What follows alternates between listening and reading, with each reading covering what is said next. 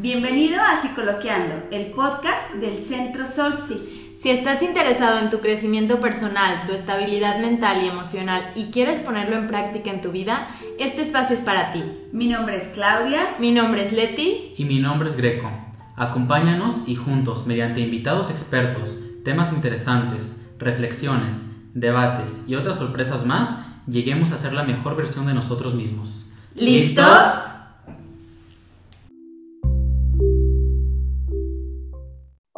A todos. El día de hoy eh, traemos un tema muy importante, muy interesante, pero queremos platicarles un poquito que la historia de la humanidad ha buscado el cambio desde el movimiento y la prevención como una herramienta de mejora social.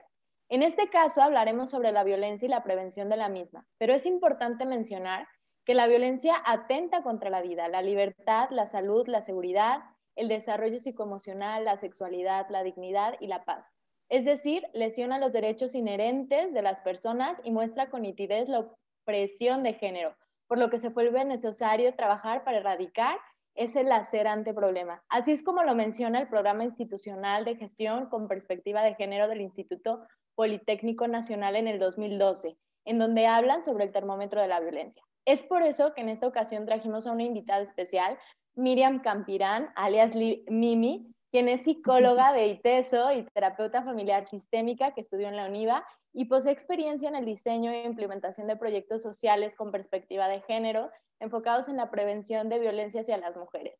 Entre los temas que ha abordado en programas se encuentra la educación sexual feminista de adolescentes, prevención y atención de violencia en el seno familiar, generación de redes de apoyo entre mujeres y nuevas masculinidades con varones para que nos ayude a reflexionar un poquito más y aprender más sobre este tema. Bienvenida, Mimi. Pues hola, mucho gusto. Bienvenida, Miriam. Muchísimas gracias que aceptaste nuestra invitación de estar acá en este mes tan importante en donde estamos poniendo foco hacia la mujer y qué está pasando con la mujer. Y, y bueno, hace algunos años ha comenzado a surgir un movimiento eh, eh, que, justamente en este mes es cuando tiene más auge, levantando voz sobre cuál ha sido el rol de la mujer en este tiempo. ¿Qué nos puedes hablar al respecto, Miriam? Pues primero me gustaría abrir como la, reflexión con una canción que escuché, que es una de, no sé si la han escuchado, es de Julieta Venegas. Ahorita no me acuerdo exactamente el nombre, pero dice, las mujeres se están revelando en el coro y lo dice y los hombres no saben qué hacer. Y yo cuando lo escuché me dio muchísima risa porque dije, es que sí, o sea, en esa frase como tantos movimientos, tantas exigencias, de repente tanta rabia, lo escuchamos por todos lados y, y no sé cómo, me gustaría platicar cómo ha sido ustedes, cómo lo ven en sus experiencias. Bueno, yo, yo, yo no te voy a hablar como terapeuta, yo te lo voy a hablar como mujer. O sea, a mí me gustaría hacer el coro y decir, y las mujeres que lamentablemente no podemos entenderlo del todo, tampoco sabemos cómo. Eh, eh, ¿Estás de acuerdo que hay un montón de movimientos eh, que han surgido desde muchos aristas importantes que están levantando la voz y son sumamente importantes. Sin embargo, a veces son dispares o, no, son afines entre ellos y, pasa que de repente, como tú lo dices, con súper bien nombrado, sale con tanta rabia esta historia que es, ¿y qué hacemos? O sea, yo quiero acercarme, pero es cada palabra que, hagas es, una ofensa, puede ser traducido como una ofensa y es cómo, cómo entender, cómo, cómo acompañar tanto dolor, ¿no? Y, y, coincido totalmente con lo que comentan. En realidad, ahora me gustaría complementar la frase como las mujeres se están revelando, nos estamos revelando y también muchas mujeres y muchos hombres no sabemos qué hacer. O sea, me gustaría como, ah, es la realidad, ¿no? A mí, a mí eh, digo, justo eh, eh, que tengo acercamientos con distintos feminismos, creo que lo primero que me sirve para empezar a entender es, hay feminismos, ¿no? Y como, como lo dice Clau, cada uno tiene, por mencionarlo, el ecofeminismo, ¿no? Pues que habla de cómo a través de la madre tierra y el cuidado a los cultivos, a todo lo orgánico, al cuerpo, a la sustentabilidad. ese es un enfoque, ¿no? O, en ocasiones tenemos este, el feminismo radical, que lo entendemos como, como algo radical de rebelión, pero en realidad tiene que ver con eh, considerar que el sexo eh, es independiente del género, ¿no? O sea, como miles de abordajes y entender que inclusive eh, podemos no definirnos, ¿no? Como a fuerzas me voy a estar y tengo que estar de acuerdo con uno, entonces voy a estar en contra del otro, sino más allá del abordaje teórico, creo que funcionaría que como mujeres entendamos y permitamos todas las maneras de entender al feminismo, lo abracemos y todas las maneras de participar, ¿no? Que no es solo una. Creo que eso, eso, eso y justo lo, viví mucho en este, al, 8M, eh, fue un poco desconcertante, y hablo de mí personalmente como mujer, como que sentía que la conversación estaba más al, como a la discordia interna entre perspectivas de mujeres que al olvidar recordemos que todas somos mujeres, recordemos que también los hombres la pasan mal y decir, vamos, tenemos una misma guía y no tenemos que estar de acuerdo en todas, pero como dicen en mi rancho, jalemos parejo. O sea, creo que fue muy desconcertante de nuevo como ver que la energía se, iba a estar luchando entre nosotras, ¿no? Y, por eso me gustaría, creo que una de las guías, así cuando yo me pierdo en mi, que digo, creo que estoy siendo no sorora con otras mujeres o no comprensiva con lo que les pasa a los hombres y bueno, más adelante les comento, yo sí que trabajé con adolescentes, yo decía, es que pobres, de verdad, si nosotros nos sentimos de repente perdidas, o sea, ellos están en, es que no entienden nada. O sea, cómo todo lo que me dijeron que era ser hombre, que estaba bien, de repente ya todo está mal. O sea, no me imagino cómo es eso a nivel identitario, ¿no? Es decir, porque me quitan todo lo que yo entiendo que está bien y ahora ya no puedo ser el machín, ahora ya no puedo coquetear, ya no está bien ser el todas mías, ¿qué? O sea, yo, yo me ponía a pensar, ¿no? Y me gustaría, creo que la guía, o al menos en la práctica, practicar el concepto de sororidad, de decir, no todas tenemos todo el tiempo toda la razón, hay diferentes abordajes, desde su realidad así quiere practicar el feminismo y, y, y es como un detenerse para no juzgar otras o sea, siento que se vuelve de repente la lucha algo de quién tiene más razón, de cómo tenemos que erradicar la violencia, en vez de enfocarnos a erradicarla. Quiero saber ustedes qué piensan. Yo estoy muy de acuerdo contigo. Ay, perdón, Clau, ya me metí. Adelante. Yo estoy de acuerdo contigo. De hecho, en el capítulo pasado hablábamos un poquito como, como de justamente esto, de cómo existe una diversidad de feminismos y yo lo puedo vivir desde una perspectiva y que, que de repente se nos olvida como el otro lado, ¿no? O sea, como todo esto. Y, y, a mí me pasó exactamente, yo creo que muy similar contigo, Mimi, o sea, en el sentido de que yo veía por ejemplo, en redes sociales, que fue donde más tuve como impacto, veía una, una persona que decía esto y luego otra persona que lo contradecía. Y luego dentro de esa misma publicación, las mismas llamadas feministas también contradecían eso y, entonces como que te, no sé cómo lo viven ustedes, pero yo como un maremoto de apenas estoy logrando entender y creo que lo estoy vivenciando como como yo lo puedo vivir y luego ya me revolqué otra vez porque igual estoy siendo violenta, ¿no? O sea, como dices, de, no estoy siendo sorora, no estoy haciendo como, como un poquito eso, ¿no? Y entonces, como bien dices tú, Mimi, aquí en el chat, esta parte de, de, respetar el proceso, de entender que no es, no es lineal. A mí me parece que de repente creemos que va a ser A más B más C, pero cada quien lo estamos vivenciando desde una perspectiva bien, bien distinta, desde el cuestionamiento, educarnos, informarnos, o sea, creo que, bueno, para mí ha sido como si me metiera al mar y me revolcaran las olas, la verdad, sinceramente. Yo en lo personal lo he vivido con culpa, eh, el no comprender eh, los movimientos y, no poder como sentir eh, lo que está pasando con, con, cada uno de los movimientos yo lo he vivido con culpa porque me siento como, eh, pues por la profesión que tengo debería de, de, poder conocer y poder acercarme y poder conversar. Eh, sin embargo, siento desde hace algún tiempo esta, esta em, levantar la mano con enojo y es sin ánimos de diálogo, sí, solamente decir estoy súper enojada y solamente quiero estar enojada. Y, entonces es pues como haces con, cuando una persona está muy enojada, te retraes esperando que pase el enojo, permitiendo, no, no permitiendo, tienen derecho, ¿no? Pero es como diciendo, yo no puedo hacer más en este momento más que intentar comprender para poder eh, eh, estar junto contigo y cómo lo prevenimos y qué hacemos ahora que está esto. Yo sé que es terrible que, haya sucedido todo el, tipo de violencias que haya pasado, todo tipo de, facciones de, grupo de mujeres.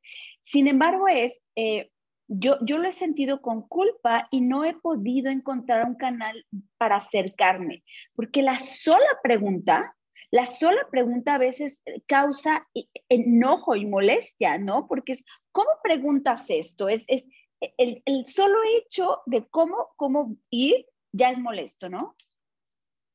Qué, qué, bueno que lo mencionas y son varias ideas. Voy a tratar de organizar para justo porque conecto perfectamente con lo que mencionas, eh, eh, Claudia, y, y es que lo veo como que ahí es donde tenemos que que, hacer equipo y respetar los procesos, no solo nuestros, sino colectivos, ¿no?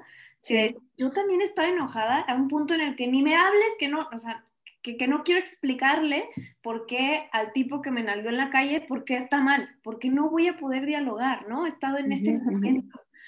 Este, o cosas muy fuertes, ¿no? Como de acoso sexual que implica el, el amigas que llegan, que me dicen, ¿sabes qué? Me eyacularon en el transporte público, pues no voy a querer dialogar, ¿no?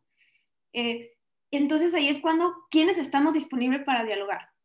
¿No? O sea, como establecer esos, eh, eh, que me ha funcionado mucho en un grupito de tres amigas, de que cuando íbamos con los maestros a, ahí como a dialogar, a convencer por qué la educación sexual sí, por qué no, era como, ¿sabes qué? Yo no puedo, no puedo dialogar porque me acordé de algo que me pasó y estoy imposibilitada. ¿Quién puede? Yo, yo puedo, ¿no? O sea, como el cómo nos turnamos y el respetar de que no siempre, pero entonces como movimiento sí tendríamos que estar siempre teniendo ese frente. ¿Quién sí puede dialogar en este momento, no? Y no sé, se me ocurre, nunca lo había pensado así, pero decía, ah, mira, sí, ha funcionado cuando logramos como no ser, o sea, como dialogar, ¿no? Como no siempre va a ser la misma persona la que puede dialogar, ni en el mismo momento, y por otro lado, en un cierre, en un grupo justo de feministas que hablábamos, cómo se sintieron, este 8M estuvo rarísimo, es que no nos, no se sentía como la lucha con el cuerpo, todo era digital, ¿no? Como tantas cosas que pasaron este año, pero, pero fue interesante como, como el pensar, el, es que siempre hay que, o sea, un momento de reflexión interna en, en muchas, como en, en al menos el círculo de decir, es que ya basta con eso de ser feministas expertas porque no las hay, porque nadie es, porque no lo somos.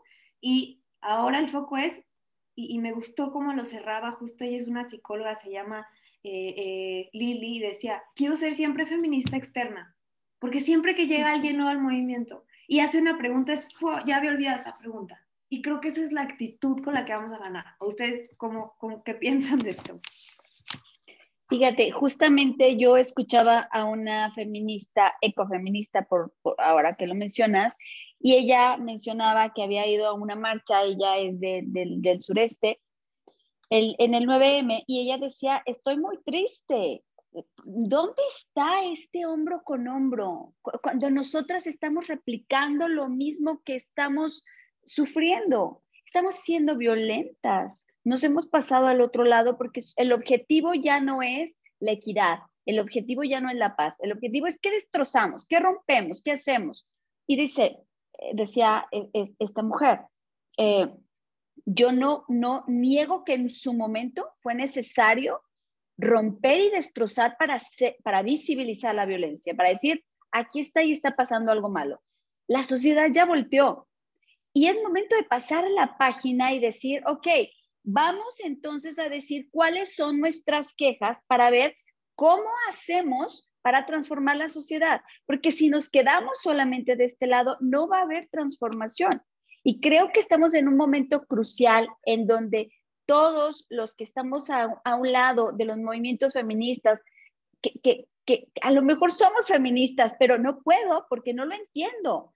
Quizá es momento de, permear estas células feministas para decir, ok, ya levantamos la voz, ya somos visibilizadas, vamos a expresar qué necesitamos para buscar una transformación. Eh, yo sé que estoy diciendo quizá algo que va a molestar a muchísimas feministas porque es como, tú no me digas qué hacer, ¿no? Ya lo he escuchado en algunos otros lugares, pero es, de verdad, yo quiero saber, yo, mujer, quiero saber qué pasa y cómo puedo ayudar. Pero si no puedo ni preguntar, porque la pregunta ofende, ¿cómo me acerco? ¿Cómo comprendo? Y, sí, no, creo que tendríamos que tener este, mm, esa apertura de decir y de responder. Y de nuevo, creo que las preguntas de, a mí me encanta que me es que tú, me díselo, es que tú que sabes mucho de mí, yo no sé nada, yo siempre siento que no sé nada, porque justo el estar trabajando con adolescentes para mí ha sido mi guía porque ha sido como que tienen todas esas preguntas que ya daba por sentado y después decía, no me acuerdo por qué pensaba esto, o sea, como siempre regresar y así como creo que en general, qué, buena, qué buena observación, he percibido que al menos somos muchísimo más como que nos da ganas de explicarle a las adolescentes, ¿por qué no a las personas más grandes, no? O sea, ¿por qué no a mi mamá con eso, como igual que le, le respondo a la niña de 15, 13 años, como igual, o sea, y creo que cada vez las hay, hay más y justo me, como que también conecto en el decir, entiendo que es momento de, como decimos, romperlo todo porque en momentos es necesario para un cambio. La pregunta que me hago es, ¿y después qué vamos a hacer? O sea, como que rompemos todo. O sea, es como decir, yo no sé qué podría hacer yo en una situación desesperada, probablemente lo haría, probablemente si algo me desaparece una, una mujer mía querida llamada conocida o, desconocida, llegue el momento de catarsis y después, ¿qué hacemos? ¿Cómo nos organizamos para que algunas de, no, o sea, visibilicen a, a, veces en ocasiones con esta violencia tan abrupta que nos hace voltear a ver esta problemática tan efervescente y después ¿cómo nos, cómo nos organizamos para que entonces exista como este ciclo del que menciona, como, ok, visibilizar. Y después, ¿cómo dialogamos? O sea, ¿qué hacemos después de esto? Porque sí, a mí también yo me he preguntado y lo... Y, y creo que es como, bueno, si ofendo, ofendo, pero... O si no le gusta, no importa, no nos, o sea, también hay que aprender a no a estar en desacuerdo de maneras armónicas, ¿no? Es decir, ok, de acuerdo, lo rompemos todo. Pero siempre la pregunta que me surge es, ¿y después qué hacemos, no? ¿Qué es lo que, lo que dice este Cloud? O sea, como, ¿qué, qué hacemos ahora? O, y ahora justo en cómo lo prevenimos, me gustaría como hablar de, de un tema de, es que cómo, que es algo que a mí también me, fíjense que me, me cuesta, pero sé que es necesario, personalmente me cuesta andar evangelizando a varones, porque pues no es como que les interese perder sus privilegios, es una realidad, viven en el reinado del hombre para el hombre, ¿no? En un mundo que está diseñado y creado para ellos. Y después, pero es que no podemos solo trabajar con mujeres, o sea, tenemos que trabajar con varones, ¿no? Y, y, creo que cuando hablaban de los cómo sí, o sea, es decir, tal vez, y que creo que es interesante, mmm, desde, no sé, lo he pensado y me ha dado muchas vueltas este mes. O sea, digo, ok, mujeres, que entendemos lo que nos pasa como mujeres y lo que nos imaginamos, porque creo que nosotras sí nos podemos imaginar, o a veces no, como decir, bueno, ¿cómo nos gustaría una relación igualitaria con un varón, no? Porque realmente creo que si les preguntamos a ellos, o sea, ¿cómo? ¿De qué me están hablando, no? Si es difícil para nosotras que vivimos la opresión de género, si les preguntamos a ellos van a decir, como me dicen seguido, pero es que si ya tenemos los mismos derechos, es que si yo no sé qué, qué peleamos y ya, ya somos iguales, ¿no? Esa es su percepción primera.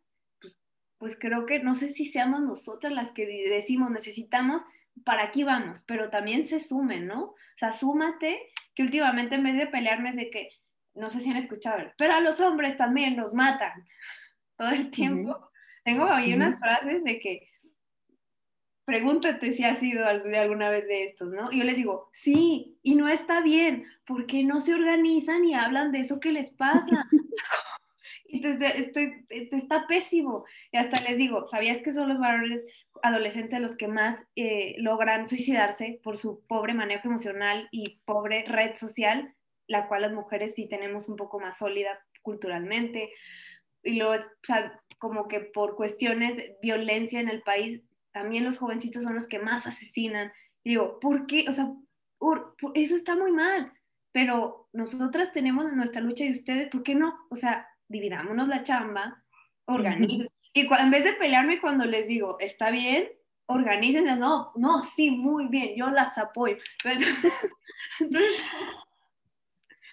yo, tengo una pregunta, Miriam, porque eh, me parece que, hemos estado como charlando acerca de, bueno, de, los movimientos y, de, las causas, y sería súper interesante que nos hablaras como de los diferentes movimientos y las diferentes causas, pero creo que ese sería tema de otro momento, porque creo que el punto focal es, a ver, todos los feminismos se supone que van por una causa única, que es la erradicación de la violencia contra la mujer. Y todo parte en que muchas de las violencias, de las violencias que vive una mujer, a veces no son visibles, son muy sutiles. Entonces, dejando de lado que si el feminismo ha logrado varias de, las, de las eh, guerras ganadas ha sido el que nosotros podamos nombrar a estas violencias por las experiencias que ellas mismas han tenido. Y me gustaría, Miriam, que le platicaras a, la audiencia, eh, porque quizá alguien, alguna mujer que nos está escuchando, algún hombre que nos está escuchando, está parado en una relación violenta o en una situación violenta y no se ha dado cuenta. ¿Cómo, ¿Cómo podríamos hablar de cuáles son como estas sutilezas? ¿Cómo podríamos decir, estás en una situación violenta si tienes estos síntomas? Sí, eso es, un muy buen punto que justo eh, ahorita me dirá Leti, que no me acuerdo quién lo dice, lo que no se nombra no existe, no podemos percibirlo como tal, ¿no? Y creo que el... Heidegger. Heidegger, ah. No, Kierkegaard. Sí, sí, sí, lo que no se nombra no existe, ¿no? Y una, como que una de las primeras es quitarnos esta idea de que la violencia es golpes, gritos, acá aparatoso, como aventar cosas, bueno, sí lo es, pero para que lleguemos a ese punto es que hubo antes mil signos, mil llamadas de atención, mil foquitos que se prendieron que no estamos educadas ni educados para ver, ¿no? Y por ejemplo, creo que podemos hablar a nivel conceptual, pero me gustaría que juntos pensáramos en ejemplos cotidianos, ¿no? Aquí justo tenía, me gusta, está el, el violentómetro, que es una buena herramienta, que es del instituto del cual nos menciona eh, Leti. Acá tengo uno que es de eh, Elena Crespi, se llama, eh, y, se llama, es el, el, iceberg de la violencia. Y entonces lo pone en, en, un iceberg, y de hasta arriba tenemos lo que vemos, lo que nos han enseñado que es aparatoso, ¿no? Pero debajo del iceberg es enorme, es hecho más grande que lo que vemos, ¿no? Y es, por ejemplo, eh, que es como la anulación, ¿no? Cuando nos anulan. Pongo un ejemplo de que eh, yo les voy a contar una anécdota pequeña, que yo decía, es que este hombre no me hace sentir bien, pero era como esta anulación, o sea, que yo llegaba y le decía, cuando yo estaba estudiando, el que estaba ahí, sale y decía, no, pues es que yo vi en mis clases y no sé qué, y tengo, mucho, que, que tengo examen y es muy difícil, y él estudiaba una ingeniería. Entonces me decía, pero si lo que tú haces está bien fácil, ¿no? Es como una de mientras me caso, ¿no? Así me decía. Y yo eh, como que decía, no, o sea, a veces era así explícito. Y a veces era más como de, ay, ¿a poco si estudias? Mm. ¿No? Ay, ¿qué te haces? Ahí ya estaba anulando todo lo que yo hacía, todas las ganas que le ponía, la importancia de mi carrera. O sea, ¿cómo desde pero es que es chistoso, ¿no? Me lo dice sonriendo y yo estoy feliz. claro. Como que estoy, me gustaba, estaba en, pues en un lugar bonito y yo estaba pensando más en otras cosas que en ese pequeño comentario que sucedió en una hora. pero luego eran tres comentarios en otra hora. A ver, ¿qué hay detrás de esa anulación, no? o, no sé, como estos, o, lenguaje sexista, ¿no? O sea, o este humor, humor sexista que todo el tiempo, todas escuchamos, como este tipo de comentarios, este, que son de que chistes, ¿no? El más típico mexicano, que no, la mujer carga detrás de la puerta y todo el mundo se ríe, ¿no? Y entonces es, y todo el tiempo en nuestras familias, en, en, y de repente, a veces dije, voy a ser esa persona que dice, no me parece gracioso tu comentario, o no me gusta, ni siquiera me voy a pelear de que, oye, me incomoda, no, no me gusta lo que significa esa frase que dices, ¿no? En vez, no estoy gritando, pero estoy poniendo un alto, ¿no? Que creo que... Pero, ahí ya no, ya no es igual, ¿cierto? Porque nos salimos de, de como de la norma, porque el comentario sexista, la anulación sexista, eh, eh, la anulación laboral, eh, se dicen estos términos, no, se alcanza a identificar, me, encanta que, lo nombras así, tal cual es, porque es, está dicho con una sonrisa, quizá apachurrándote el cachete, que no alcanzas a distinguir. La violencia la identificamos con un, está bien tonto lo que haces. Ah, ahí es, esto es violento. Pero no identificamos cuando esta anulación está dicha con sonrisa y con un, con un tono hermoso.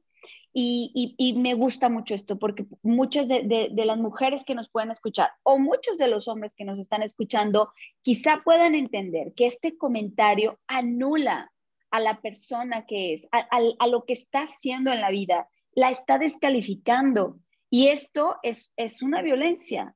Pero cuando la mujer intenta decir, no me gusta, es como, ¿por qué te pones así de hostil? ¿No? Porque es como, yo no te dije nada malo, mírame, estoy de buenas, estoy de humor, ¿no?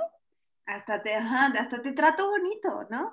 Y, y, cuántas hay así, ¿no? Acá tengo, por ejemplo, otras palabras que es como,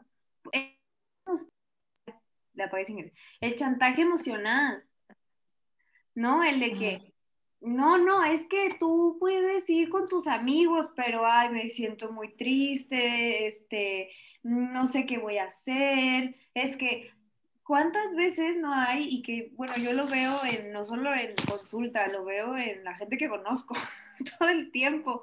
E inclusive yo lo he hecho, ¿no? Cuando yo aplico el chantaje emocional de, no, estoy muy bien, pero no estoy bien, te estoy expresando con mi lenguaje emocional que tu decisión no me gustó, que después te la voy a cobrar. O sea, eso también es violento, aunque te diga, no, nada.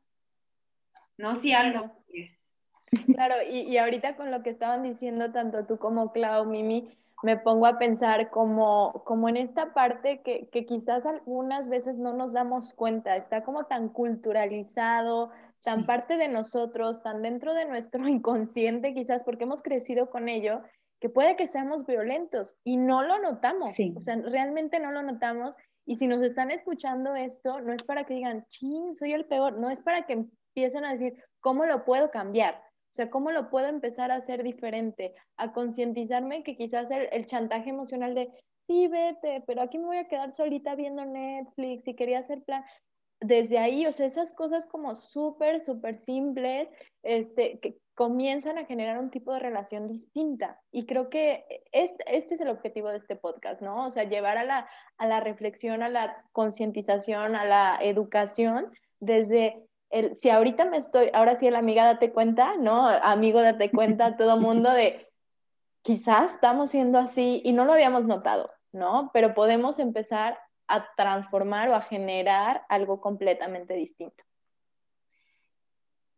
Sí, yo creo que es como súper interesante eso y creo que es como una de las cosas buenas que ha salido de todas estas pláticas, que es como el lograr identificar qué es una violencia, qué no, y darse cuenta de quién es el verdadero enemigo, por así decirlo. O sea, igual si las feministas me escuchan van a decir que estoy mal y si es así que me corrijan, pero siento que la pelea no es contra un hombre en específico o contra una mujer en específico o este feminismo contra este. O sea, siento que es en general como con el sistema violento por sí solo, que es los roles de género. O sea, porque cuando pensamos en esto, pues simplemente es como, las películas románticas son como lo acaban de describir, el hombre haciéndole bullying amoroso a la mujer, eh, cancelándola y la mujer siendo sumisa, o desde chicos enseñándole a los niños que si te peleas porque te quiere, todo esto es como lo que se tiene que desmantelar, este roles de género en el que el hombre tiene que ser de cierta manera y la mujer de cierta manera, y per se se ha formado el patriarcado en el que los hombres están por arriba de las mujeres, de eso no hay duda, pero siento que eso es lo que se intenta desmantelar. Sí, y, un poquito continuando como con toda, toda esta información, me ponía a pensar ahorita como, como muchas veces en este mismo rol de género, si algún chico en, algún chiste sexista o algo dice, oye, no estuvo padre, es como, ay, o sea, tú no, no inventes y hasta hay ofensa, ¿no? O sea, por, por no mencionarlas ahorita, pero si es como, como que es, si el chico tampoco tuviera permiso de decir, esto es violencia, esto está mal, ay, qué delicadito saliste, ¿no? O ay, qué delicadita saliste. ¿Por qué? Porque se ha vuelto, como volvemos, a lo mismo, a una cultura así que, que los medios de comunicación o hasta la misma cultura mexicana es así. O sea, la, la misma cultura mexicana es ríete de, de, del que está abajo, ¿no? O sea, muchas veces como estos chistes que dan gracia, pero cuando lo analizas es como, no, no es gracioso. O sea, son lastimosos realmente, ¿no? Y, que ahí mencionas de una clave cuando justo preguntaban, bueno, ¿cómo formo parte? ¿Cómo acciono? ¿Cómo me doy cuenta? ¿Cómo lo prevengo? Hay una palabra que, que digo que de los feminismos que me gusta mucho porque es muy práctica, como, ay, me la recuerdo, digo, tengo que resistir, que es como, ¿cómo digo alto? ¿Sabes? Como, pues que me van a decir que exagerada, que, que, que porque sí, realmente inclusive también a, nosotros nos tildan de locos y a los hombres de, ay, tú también eres de eso. O sea, me ha pasado, para los hombres romper con este pacto de hombres es muy fuerte, es la pérdida de la fraternidad que los deja en, en, el aire volando, ¿no? Con la pérdida de su, pensemos como, de su manada tal cual, ¿no? Eh, hablando de, de romper este pacto entre hombres de aliados. Y también para nosotras, es, pues digo, o sea, como el decir, ¿cómo formamos parte de nuestra vida cotidiana? El decir, oye, no me gusta tu comentario y resistir lo que va, o sea, como, te lo digo amablemente, te lo digo en buena onda, no te quiero, o sea, como, te digo lo que pienso, lo que siento, lo que me hace sentir y cómo lo interpreto. Y después es como el, ok, sondear cómo va la respuesta, ¿no? Porque también hay que cuidar mucho, no ponernos en situaciones de riesgo. Creo que hay que apelar mucho a nuestra sabiduría de prevenir esto que llamamos escaladas de violencia, ¿no? Porque claro que en ocasiones poner un alto eh, conlleva que la violencia, o sea, como que la otra parte trate más, pues sí, como de imponerse más, ¿no? Pero entonces creo que aquí es cuando hay que ser sabias de decir cuándo y en qué momentos, es como, justo me acuerdo mucho de una feminista que es buenísima, ella forma parte de un colectivo este, lesbo feminista, y justo decía, a ver, si te estás en un, en la noche, 12 de la noche, estás sola y te gritan y estás en la pared del camión, no digas nada, pero vete de ahí corriendo, ¿no? O sea, como ella exagerando esto, ¿no? Pero creo que es lo mismo en la vida. Si tú estás en una relación en la que tú sientes que tu integridad corre peligro, entonces ahí es a lo mejor, ok, tu momento, tu momento de poner altos, tal vez fue hace mucho tiempo, pero eso no significa que no puedes hacer nada. Es ahí cuando necesitas apoyo externo, ¿no? Es decir, consulta a una psicóloga, ve a las autoridades, decir, para poner ese alto urgente.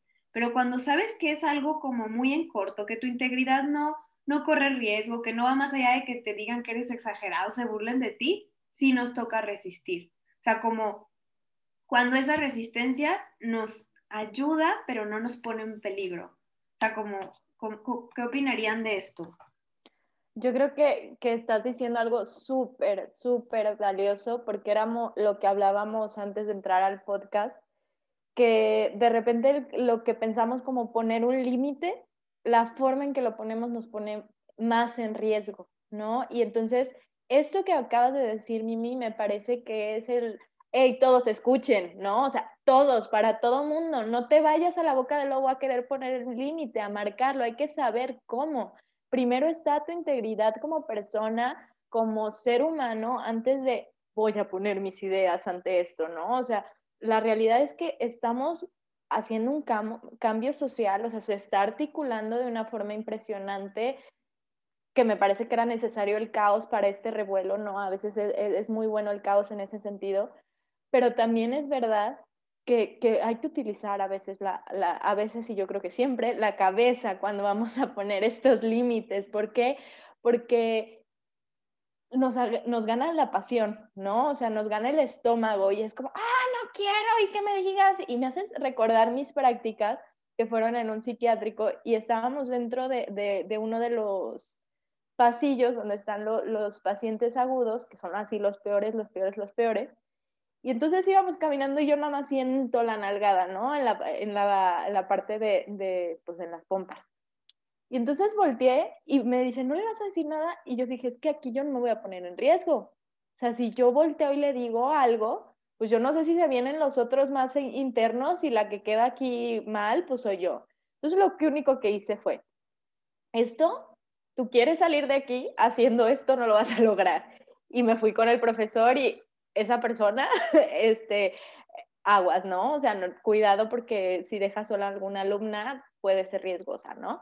Y entonces son estas situaciones en que si yo me pongo quizás, como bien decías, un poquito a predicar todo de que esto no está bien, esto, aquello, este, pues al final de cuentas lo único que, que va a ocasionar es, no me van a escuchar, no vale la pena, ¿no? O sea, me voy a desgastar y quizás me estoy poniendo en una situación de riesgo. Lo mismo pasa cuando tenemos esta violencia en casa, ¿no? Esta violencia en casa, que ya no estamos hablando de una violencia bajita, sino una violencia ya física, visual. Este, entonces, si ya está, como bien decías, Mimi, si estás en peligro, en riesgo, un riesgo notable, pues no es momento de buscar ese límite de esa forma hay maneras de poner límites también sin que sean verbales o sin que sean de, puede ser con tu mismo lenguaje este, no verbal y aislándote de esa situación, buscando esta ayuda. Y esa también es una manera de poner límites, ¿no? Ok, entonces estamos hablando, me gusta mucho como esta, esta, eh, este iceberg de la violencia que, mencionas, que luego nos, nos, nos, pasas el nombre de la autora para poderla referenciar bien, me, gusta mucho, eh, que entonces diríamos que las cosas más sutiles sería esta anulación. Isabela, no. Aquí tenía, estaba como leyendo que venía lo invisible y luego dice lo visible. Ajá. Podemos pensar en, por ejemplo, dice, lo cotidiano, el machismo, la anulación, el lenguaje sexista, la invisibilización, la, publicidad sexista, el humor sexista, el, los controles sutiles, y luego ya pasamos a lo visible, que es el culpar, chantajear, el ignorar, el despreciar, el humillar, o sea, el poner de manifiesto cuando te equivocas frente a otras personas, ¿no?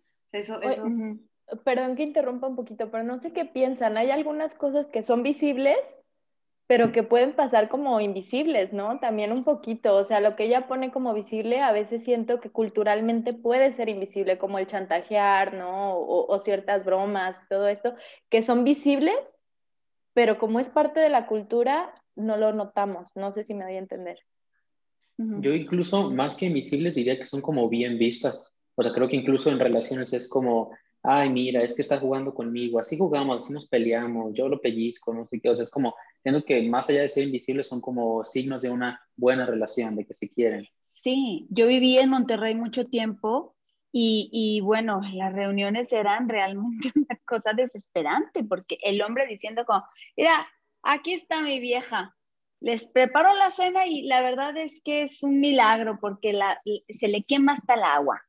Así, y todos, ay, no, son tan hospitalarios, ¿no? Es que, wow, ¿cómo? O sea, y, y, esto es el pan nuestro de cada día en, en, Monterrey. Mis regios no me van a dejar engañar, ¿no? O sea, ahí, ahí tenemos el, el, el, típico caso de, ¿no? De Mariana, la, la, rodilla.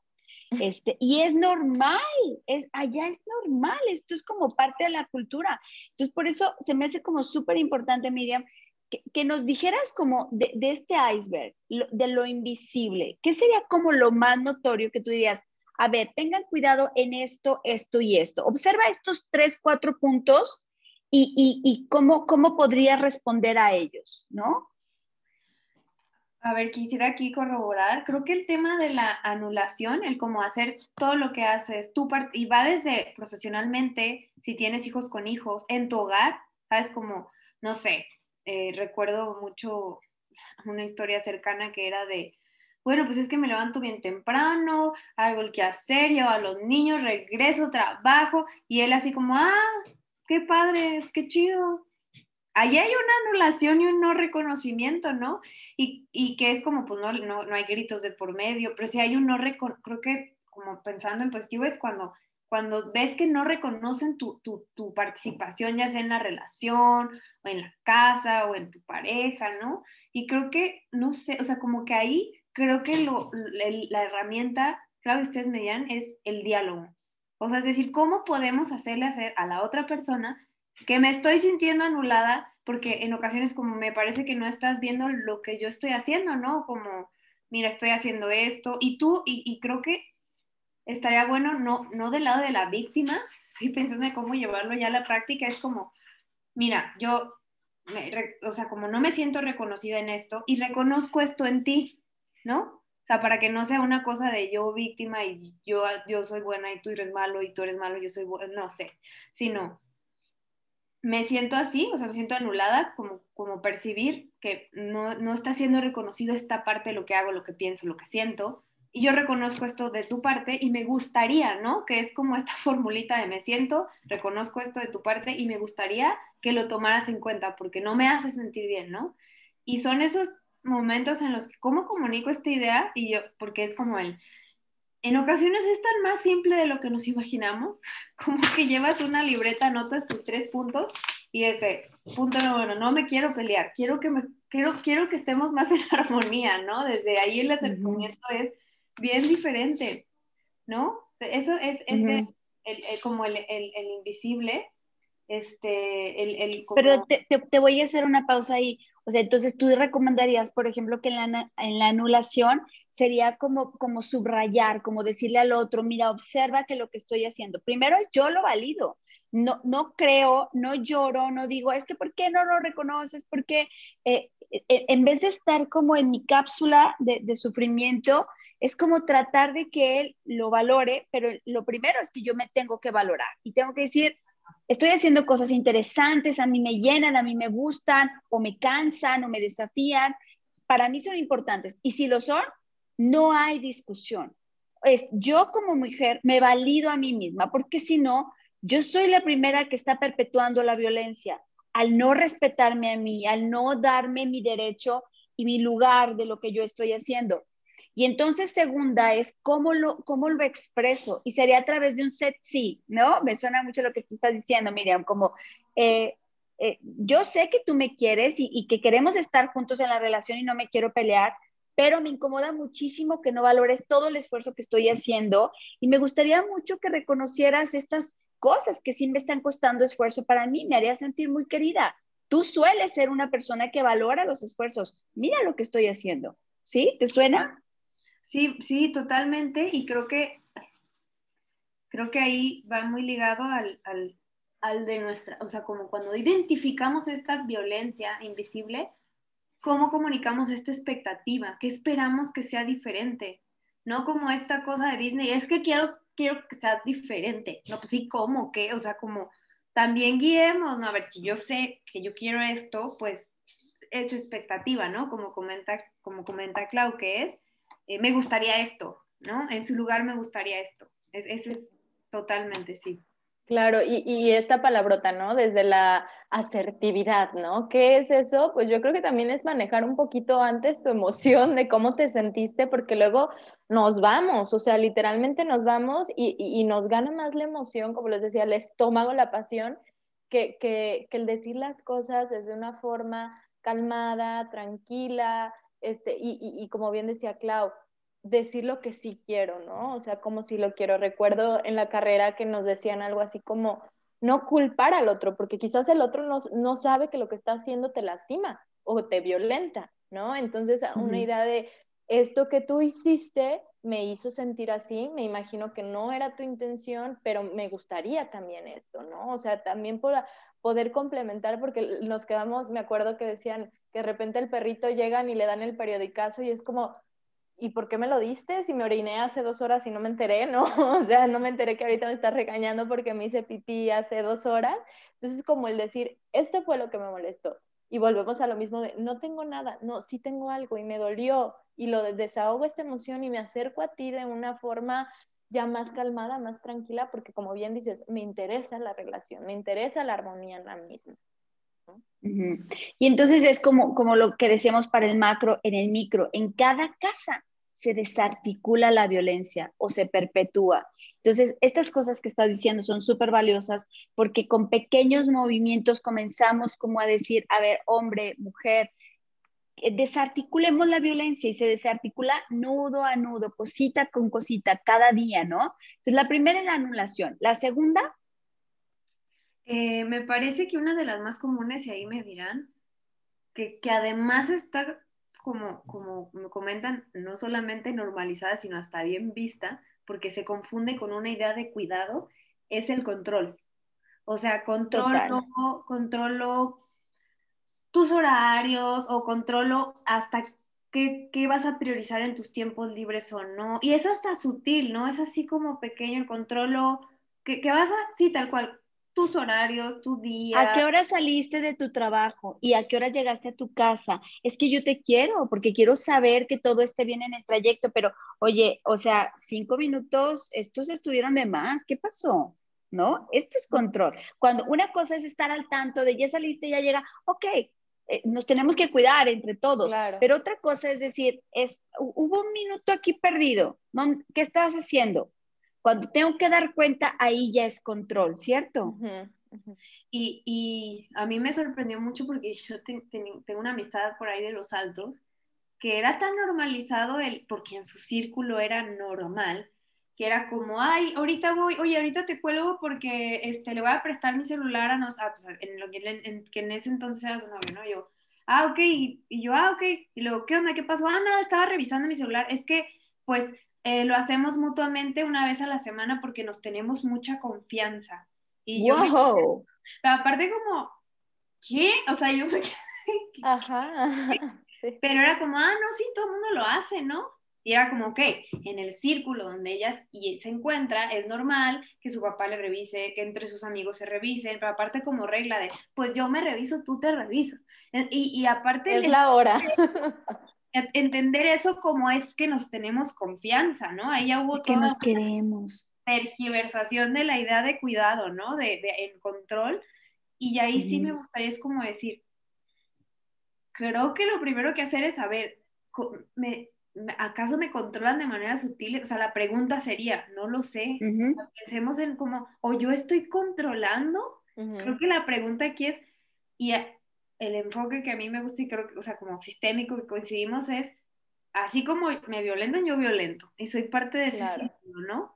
Entonces, de decir, a ver, ¿dónde me encuentro en este círculo de tal vez sí, o sea, me controlan, no me controlan, hablando de horarios, y estoy pensando en algo todavía más sutil como para poder hacernos pensar en, ah, caray, eso sería control, que lo del celular queda clarísimo, ¿no?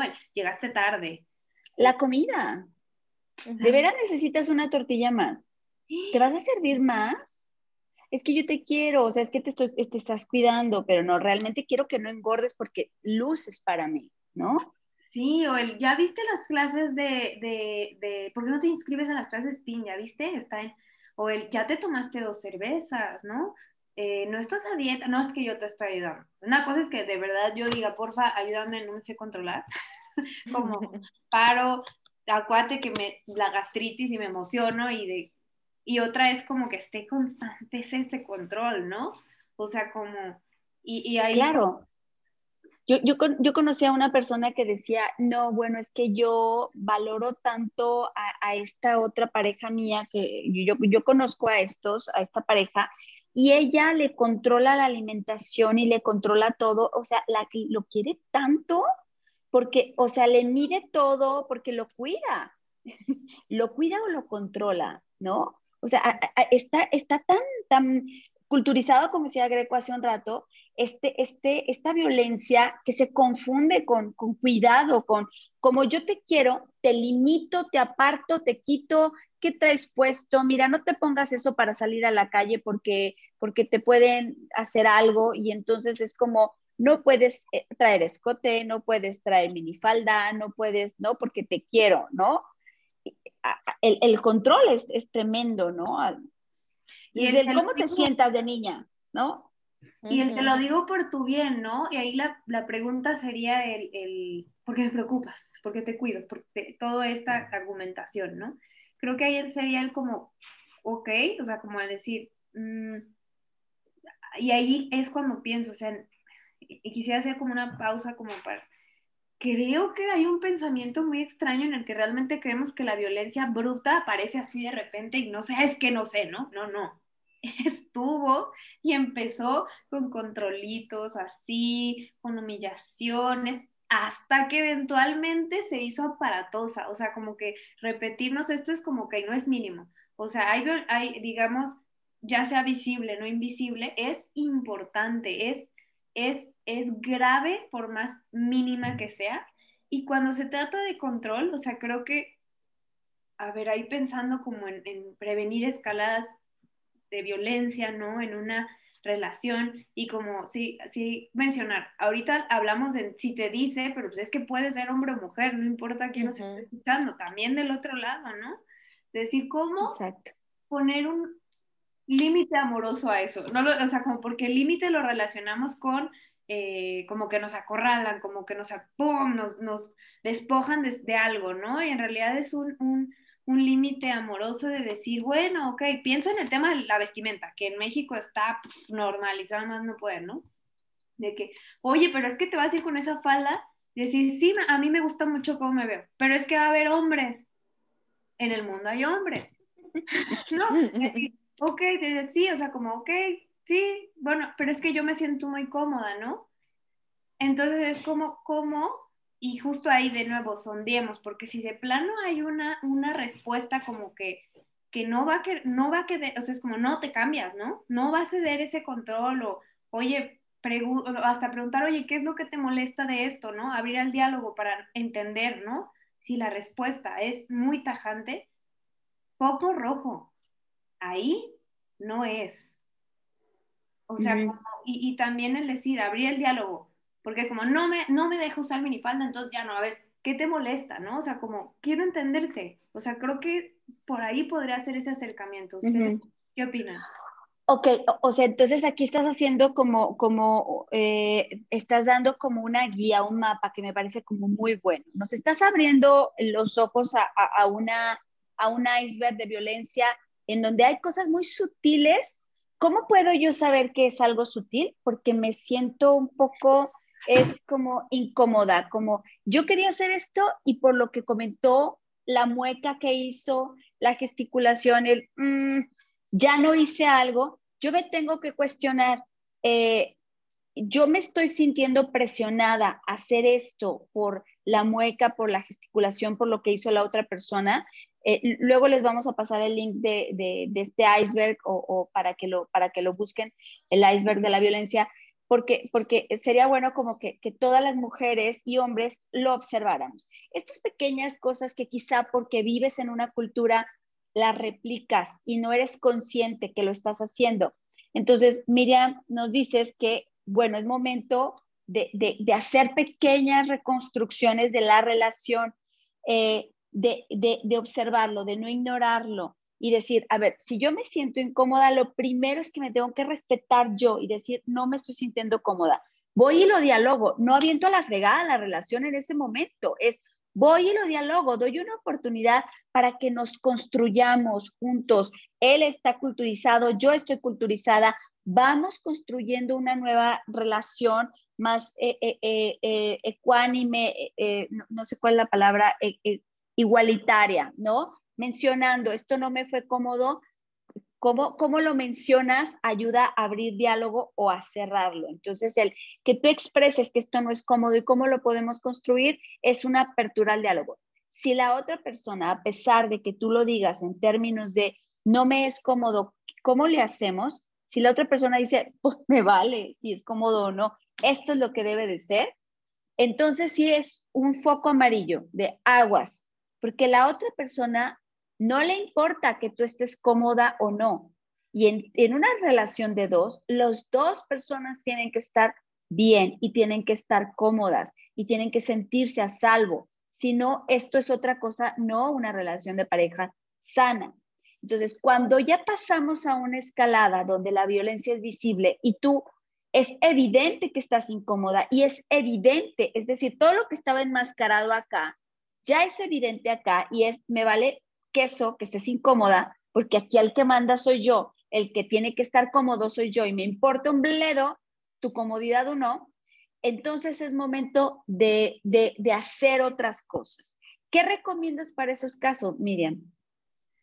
Eh, lo, mencionas muy bien, es como, como, cómo diferenciar entre cuando justo le voy a invertir, ¿no? Voy a, como en estas sutilezas, voy a invertir en el diálogo, en este acercamiento, en, oye, mira, no me siento coma, pero cuando de verdad ya fue muy evidente que lo intentaste, no hay respuesta, que la violencia inclusive ya escaló, aunque sea, de verdad, ni eso, aunque sea una vez hubo un golpe, una ventada de algo, ok, entonces creo que ahí es necesaria sí la eh, hay eh, intervención de un tercero. Es decir, hay tantas psicólogas y psicólogos de seguro en tu ciudad. Eh, si tu integridad está, o sea, si de verdad sientes que corres peligro, definitivamente tienes que acercarte a autoridades y cuéntale a alguien que esté cerca que pueda asistirte, porque esta es una de las principales, o sea, si rompemos con el silencio, el, el que ahora es como de verdad tan necesario decir, bueno, ¿sabes qué? Mm, no me siento tan, te mando una ubicación. Oye, hermana, oye, amiga, oye, hermano, fíjate que pasó esto. Necesito que tengas tu teléfono encendido. ¿Sabes qué? Me quiero salir de aquí ahora. Creemos, o sea, sé que puede ser difícil, como decimos los mexicanos, porque lo interpretamos como un poner trapitos al sol, o sea, como decir, pues, ay, mis trapitos como que se van a enterar de mis violencias en mi relación, pero decidamos, ¿es eso o nuestra vida? ¿No? O sea, creo que así de frío es la decisión que quieres, ¿no? Al final las personas con las que, nos quieren siempre van a estar por nosotras y por nosotros ahí y van a agradecer que les busquemos y van a sufrir mucho más si no les buscamos y pasa mayores y, y, ya no, de repente no pueden ayudarnos, ¿no? Porque simplemente ya no estamos vivas. O sea, hablando del, del caso extremo, ¿no? Y, me gusta eh, eh, mucho eh, lo que comentaste antes, Clau, que creo que nuestra principal herramienta y una de las principales por las cuales posponemos el buscar ayuda externa es no nos ignoremos y seamos sinceras con nosotras mismas. O sea, como siempre, hay, hay algo que una amiga llama como el radar este de que te dice que algo no está bien, escúchalo, o sea, escúchate, o sea, si algo no está, si sientes algo raro, como que mm, no lo ignores, a ver, para, ¿qué es eso que te molesta? No es mínimo, porque hay una intuición que, que, que, que realmente nuestro bienestar en una relación, en un hogar, en, en, en un trabajo, nuestro bienestar es igual de importante que el de las otras partes. Y, y, y, creo que sí, hay que, o sea, es decir, cuando, sí hay que buscar ayuda externa. O sea, siempre, en todos hay institutos municipales, está en, en, Jalisco está la Secretaría de Igualdad Sustantiva, Sustantiva entre Mujeres y Hombres, tienen líneas telefónicas, contacta con algún psicólogo o psicóloga y, y pues eh, ya será de nuestras tareas como ver a dónde remitimos en caso de que esto ya haya, sea necesaria una intervención mayor, ¿no? Que, que, y creo que aquí algo que, me, que, que creo que es bien importante, si es que vienen por ayuda a nosotras. El, típico es que, ¿por qué regresas con él? Y el regañar a una amiga, una persona que busca a ti tu ayuda y ya sabes que ya pasó cinco veces. Pero si, si nosotras descalificamos a esa persona, eventualmente nos dejarán de buscar y las vamos a aislar más. Entonces creo que ahí de nuevo, sororidad, hay que resistir cuando tenemos a esa gran querida amiga o inclusive si en algún momento fuimos nosotras, de nada nos servía que nos dijeran, pues déjalo, ¿no? Aléjate, deja ese trabajo, deja esa relación. Creo que hay que escuchar y resistir ese dolor, ¿no? Hay que acompañar.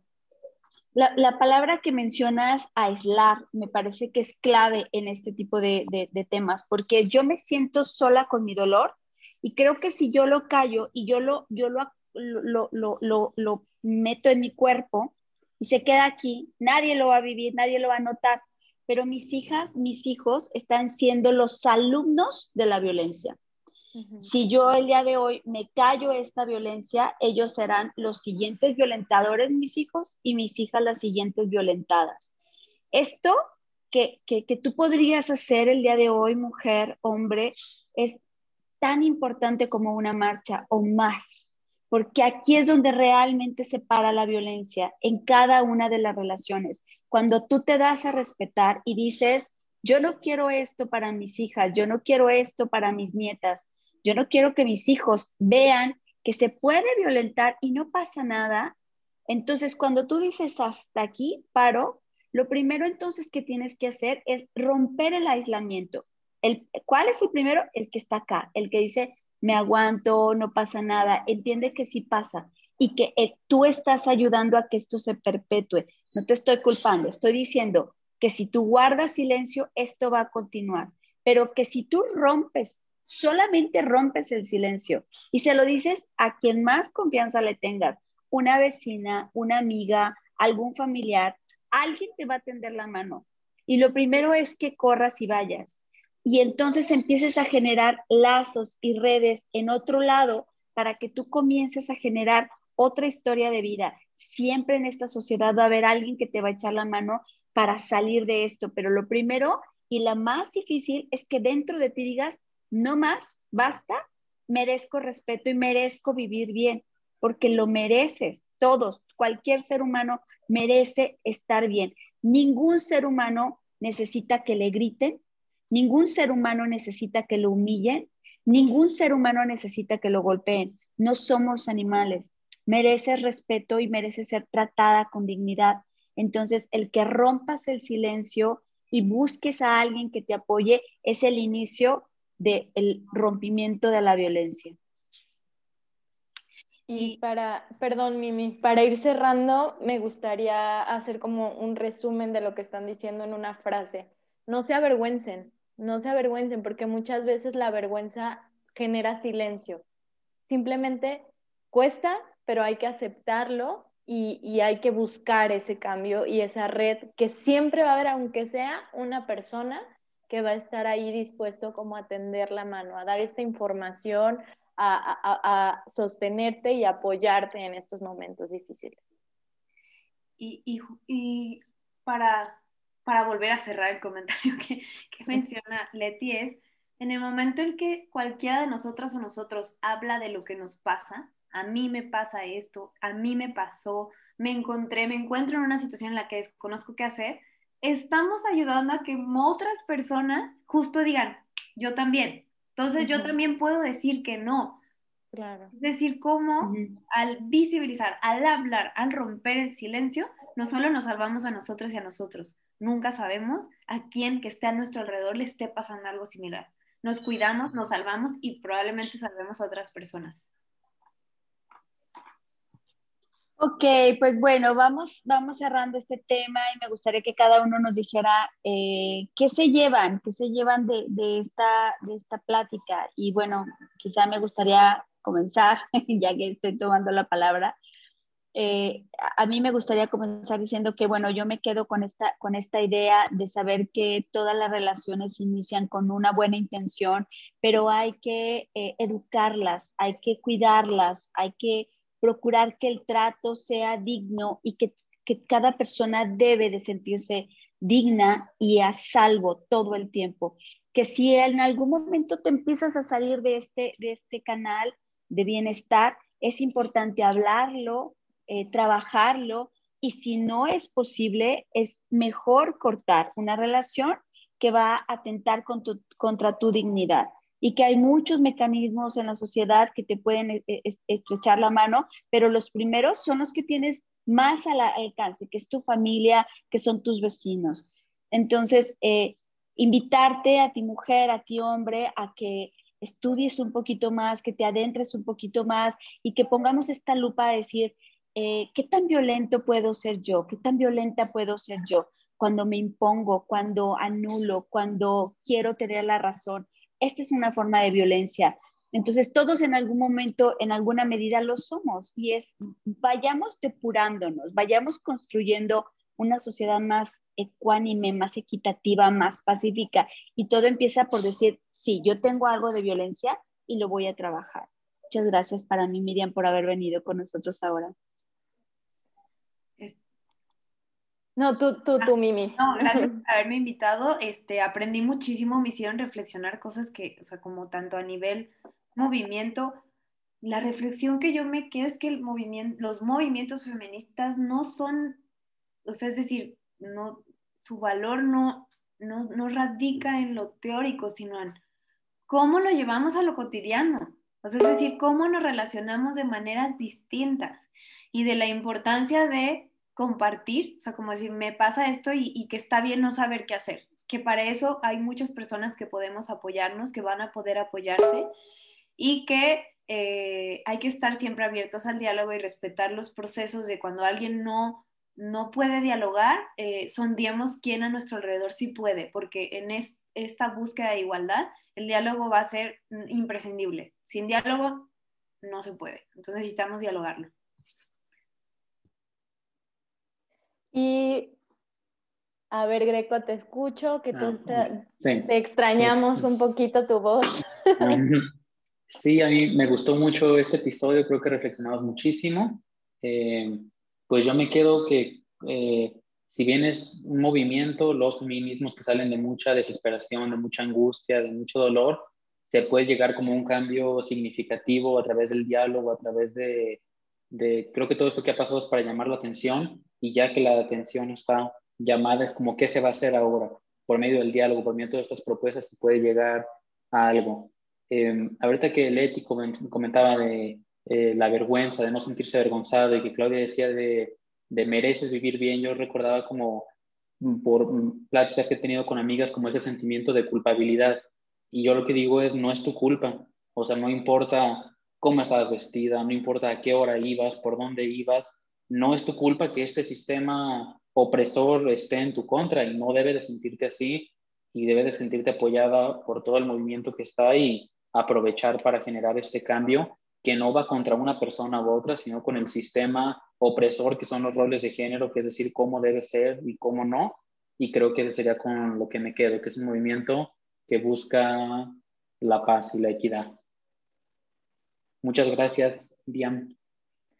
Y ahora sí que para cerrar, este, pues ya no me quedan muchas palabras que decir, pero podría decir que es como, como en diferentes niveles, ¿no? Primero, desde una internalización, una reflexión, una concientización y aceptación de cómo se está vivenciando y cómo lo vive cada uno, cada persona, para posteriormente poder justamente dialogar, buscar este diálogo de, un canal abierto de comunicación, no de yo tengo la razón y yo voy a dialogar, no, sino sí abrirlo y entender, me encantó esto que decías, Mimi, entender por qué te molesta tanto que me ponga la falda, o sea, qué hay detrás de este comentario que te, lastima o te, te lesiona tanto, ¿no? Para de esta forma entender este diálogo e ir a estos niveles pero no quedarnos así. Si esto empieza a escalonar, ya no basta solamente con marcar estos límites desde el diálogo, tendremos que, acudir a un tercero, que algo súper importante es generar estas redes de apoyo entre unos y otros para justamente tener en todas las situaciones, no solamente hablando de, de esto de violencia, sino cuando nos sentimos mal emocionalmente, tener este apoyo a donde podamos acudir y poder desahogarnos porque no somos seres perfectos, no somos seres perfectibles que estamos en una construcción constante, en una evolución de cambio y que una vez más eh, es otro episodio que creo que así como tú reflexionaste muchísimo, Mimi, Greco, Clau y yo también, y vernos desde esta posición de si yo me estoy dando cuenta que estoy violentando, no me voy a juzgar, voy a buscar accionar de una forma diferente para el cambio. ¿No? Yo creo que ese es el mensaje que nos quieres decir y agradecemos a todos los que escuchen esto. Todos podemos cambiar. El cambio es algo que es inevitable y que sucede en cada uno de nosotros. Entonces, muchísimas gracias, Mimi, por esta este, aceptación de invitación y por toda la información linda que nos diste el día de hoy e informativa. Acá en el centro tendremos tu teléfono para quien quiera eh, alguna consulta contigo. Este, nos dejas tus datos para pasárselos, por favor. Pues muchísimas gracias por esta tarde y espero que sea de provecho para todos. Bye. Gracias, bye.